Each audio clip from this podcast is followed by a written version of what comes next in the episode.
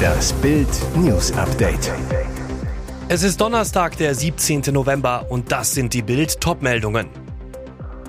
Abgeschoben in den Libanon, so lebt Abdallah Abu Chaka jetzt. Monopoly-Geld, Dollars und Stromausfälle. Ernstes Gespräch beim G20-Gipfel. Chinas Xi Jinping droht Kanadas Premier. Nach Juwelenklau, grünes Gewölbe fällt auf Rückkaufangebot rein. Abgeschoben in den Libanon, so lebt Abdallah Abu Chaka jetzt. Monopoly-Geld, Dollars und Stromausfälle. Als Abdallah Abu Chaka in einer Nacht- und Nebelaktion nach Beirut abgeschoben wurde, landete er zunächst in einer 35-Mann-Zelle im Norden der Stadt. Er war in Deutschland mehr als zehn Jahre im Knast, unter anderem wegen Drogenhandel, Körperverletzung, Erpressung. Aber so ein Elend wie in der Zelle im Libanon hatte er in deutschen Gefängnissen nie erlebt. Doch die schweren Zeiten sind für den notorischen Straftäter vorbei. Jetzt wohnt er in einem edlen Fünf-Sterne-Hotel am Meer, verbringt seine Tage mit Shisha-Rauchen am Balkon mit Blick aufs Wasser. Abu Chaka will möglichst schnell wieder nach Deutschland, das er seine Heimat nennt. Bis dahin möchte er sich sein Leben möglichst angenehm gestalten. Ich suche gerade eine Wohnung. Ihm wurde eine mit 400 Quadratmetern und zwei Terrassen angeboten. Er wird sich dann einen Generator besorgen müssen, denn der Libanon darbt. Da nicht genug Rohstoffe für Kraftwerke gekauft werden können, fällt immer wieder der Strom aus. Die einheimische Währung ist zu Monopoly-Geld geworden, sagt ein Polizist, der nebenbei als Taxifahrer arbeitet, um über die Runden zu kommen. Es zählen nur noch harte Dollars, Bankautomaten und Kreditkartenterminals funktionieren kaum. Ernstes Gespräch beim G20-Gipfel. Chinas Xi Jinping droht Kanadas Premier. Sagen, was man denkt, geht, aber nicht in China und schon gar nicht gegen Chinas Alleinherrscher Xi Jinping.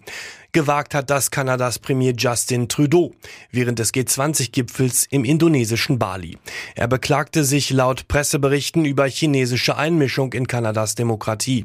Das fand Jinping überhaupt nicht witzig. In einem Video vom Mittwoch sind die beiden in einem kurzen Dialog zu sehen, der diplomatische Minustemperaturen zeigte. Wie einen Schuljungen kanzelte der vielleicht mächtigste Mann der Welt den kanadischen Premier ab. Alles, was wir gestern diskutiert haben, ist Zeitungen zugespielt worden, das ist nicht angemessen, beschwerte sich Chinas Präsident, der eine freie Presse nicht gewohnt ist. Wer ernsthaft sei, führe den Dialog mit gegenseitigem Respekt und er drohte Trudeau, ansonsten ist es schwer zu sagen, was das Ergebnis sein wird. Trudeau entgegnete so freundlich wie möglich, in Kanada glauben wir an freie, offene und freimütige Gespräche. Vielleicht ließe sich der Dialog fortsetzen. Er wolle konstruktiv mit Xi Jinping zusammenarbeiten, aber es wird Dinge geben, bei denen wir nicht übereinstimmen werden, sagte Kanadas Premier. Es war das erste Treffen von Trudeau und Xi Jinping seit mehr als drei Jahren. Es war aber anders als Xi Jinpings Begegnungen mit anderen Staats- und Regierungschefs, nicht als offizielle Begegnung deklariert. Inzidenzen ohne Einschränkungen stark gesunken. Waren die Corona-Maßnahmen nutzlos? Innerhalb eines Monats ist die 7-Tage-Inzidenz von rund 700 auf 203 gesunken. Ein deutlicher Rückgang und das ganz ohne neue Corona-Maßnahmen. Die Frage, die sich stellt, hätte Deutschland die letzten Corona-Wellen auch ohne knallhart Regeln gebrochen? Die Regierung setzte im Kampf gegen Corona immer wieder auf Einschränkungen. Karl Lauterbach forderte erst Ende September strengere Maßnahmen, aber bislang nichts von alledem. Lauterbach erklärte den aktuellen Corona-Rückgang mit dem guten Wetter glaubt weiterhin an die Wirkung von Einschränkungen. So kritisierte er zuletzt die Abschaffung der Isolationspflicht, wie am Mittwoch in Bayern und Baden-Württemberg in Kraft getreten.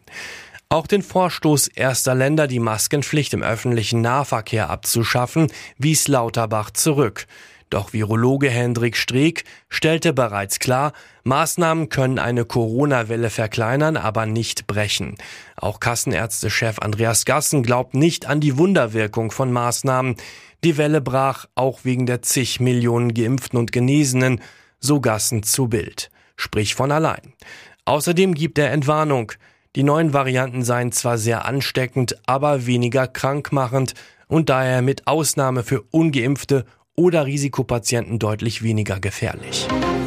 Nach Juwelenklau, grünes Gewölbe fällt auf Rückkaufangebot rein. Derbe Schlappe bei der Jagd nach Sachsens Kronjuwelen. Knapp drei Jahre nach dem spektakulären Einbruch ins grüne Gewölbe am 25. November 2019 teilte die Staatsanwaltschaft am Donnerstag mit, dass die staatlichen Kunstsammlungen Dresden einem Betrüger 40.000 Euro für ein falsches Rückkaufangebot über einen Teil der Beute bezahlt haben. Das Geld ist futsch. Die Staatsanwaltschaft Dresden und das Landeskriminalamt Sachsen ermitteln derzeit gegen einen 54-jährigen Niederländer wegen des Verdachts des gewerbsmäßigen Betruges, sagte Oberstaatsanwalt Jürgen Schmidt. Der einschlägig vorbestraft und wegen eines anderen Verbrechens seit diesem März in Haft sitzende Betrüger soll sich im Dezember 2021 an einen renommierten niederländischen Kunstdetektiv gewandt haben. Der Betrüger gab sich als Diamantenhändler aus Antwerpen aus. Schmidt, ihm sei der bei dem Einbruch in das grüne Gewölbe entwendete Bruststern des polnischen Weißen Adlerordens für 40.000 Euro zum Kauf angeboten worden. Der Antwerpener erzählte dem Kunstdetektiv, den Adlerorden untersucht und für echt befunden zu haben. Er bot an, das Schmuckstück zum Zwecke der Rückführung an die staatlichen Kunstsammlungen Dresden von den Anbietern kaufen zu wollen. Der Detektiv kontaktierte daraufhin die SKD und eine private Initiative, die die Beute wieder beschaffen will. Deren Anwalt vereinbarte die Bereitstellung der 40.000 Euro aus privaten Mitteln in Bar. Und jetzt weitere wichtige Meldungen des Tages vom Bild Newsdesk. Ja, es war wirklich ein furchtbares Video. Vergangenen Samstag tauchten die Aufnahmen der Hinrichtung des ehemaligen Wagner-Kämpfers Jewgeni N. mit einem Vorschlaghammer auf. Der Vorwurf, der Mann soll nach seiner Rekrutierung aus einer Strafkolonie bei Moskau am 4. September in der Ukraine desertiert sein. Im Video muss er seinen Namen, sein Alter und seinen Herkunftsort sagen und anschließend gestehen, er habe vorgehabt, sich der ukrainischen Armee anzuschließen. Bild sprach mit dem Sohn des von Russen ermordeten Russen. Seit 1999 saß Jewgeni N. wegen Mordes in der Strafkolonie. 2027 hätte er die Kolonie wieder verlassen können. Ich habe mit ihm regelmäßig telefonieren können, schildert sein Sohn Nikita in Bild. Mitte August erzählte er uns, dass bei denen in der Strafkolonie der Chef der privaten Wagner-Armee Jewgeni Prigoschin aufgetaucht war, um dort frische Leute für seine Einheit zu gewinnen. Mehr dazu lesen Sie auf Bild.de. Jetzt ist offiziell, was Bild bereits am Montagmorgen nach dem Brasilienrennen vermeldet hatte. Das HSF1-Team trennt sich nach zwei Jahren von Mick Schumacher. Nach der zweiten Saison war der Vertrag des US-Teams mit dem Deutschen ausgelaufen und wurde nicht verlängert. Damit endet die Zeit des Schumi-Sohns in der Formel 1, zumindest vorerst.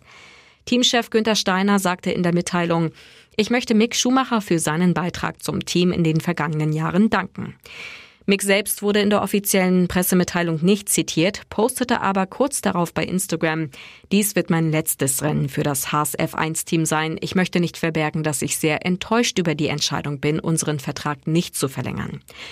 Für deutsche Formel 1-Fans ein Trost. Zwar verlässt Schumi Junior die Formel 1 neben Sebastian Vettel, der ja seine Karriere beendet, doch es kommt mit Nico Hülkenberg ein neuer Deutscher dazu. Er wird im Haas-Cockpit Platz nehmen.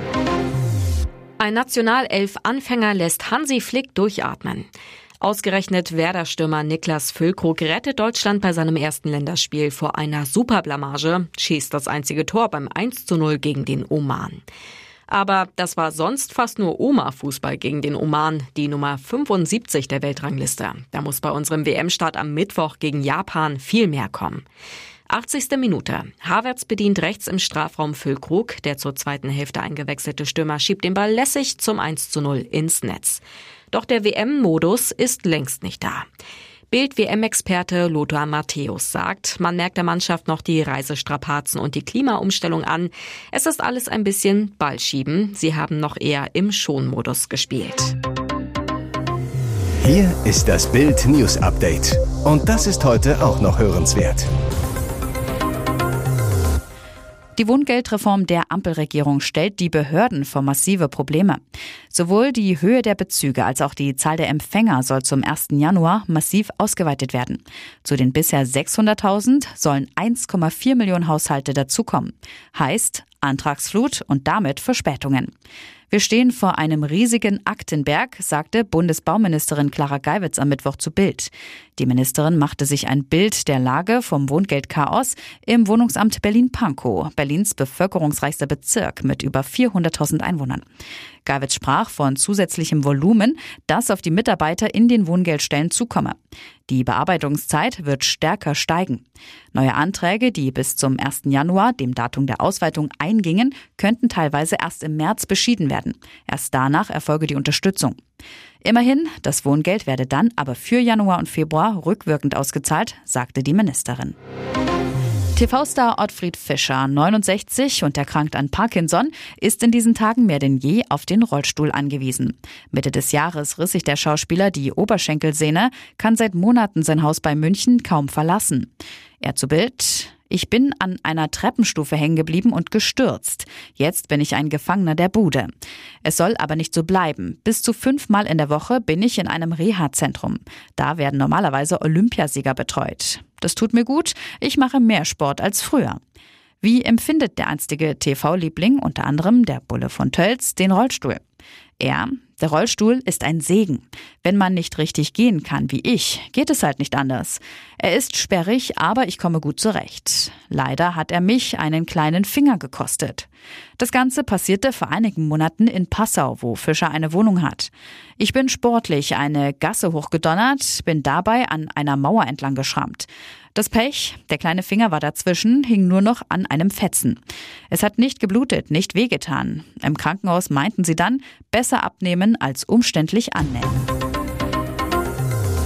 Und nun noch eine Werbung in eigener Sache. Die Red Deal Days sind wieder da. Sichere dir jetzt nur für kurze Zeit zwölf Monate Bild Plus das digitale News-Abo von Bild. Zum Sonderpreis von nur 19,99 Euro statt 79,99 Euro. Entdecke jetzt das grenzenlose Bilderlebnis mit uneingeschränktem Zugriff auf alle Inhalte von Bild.de, Sportbild.de sowie der Bild-Apps. Mehr Infos gibt es unter Bild.de slash Alexa.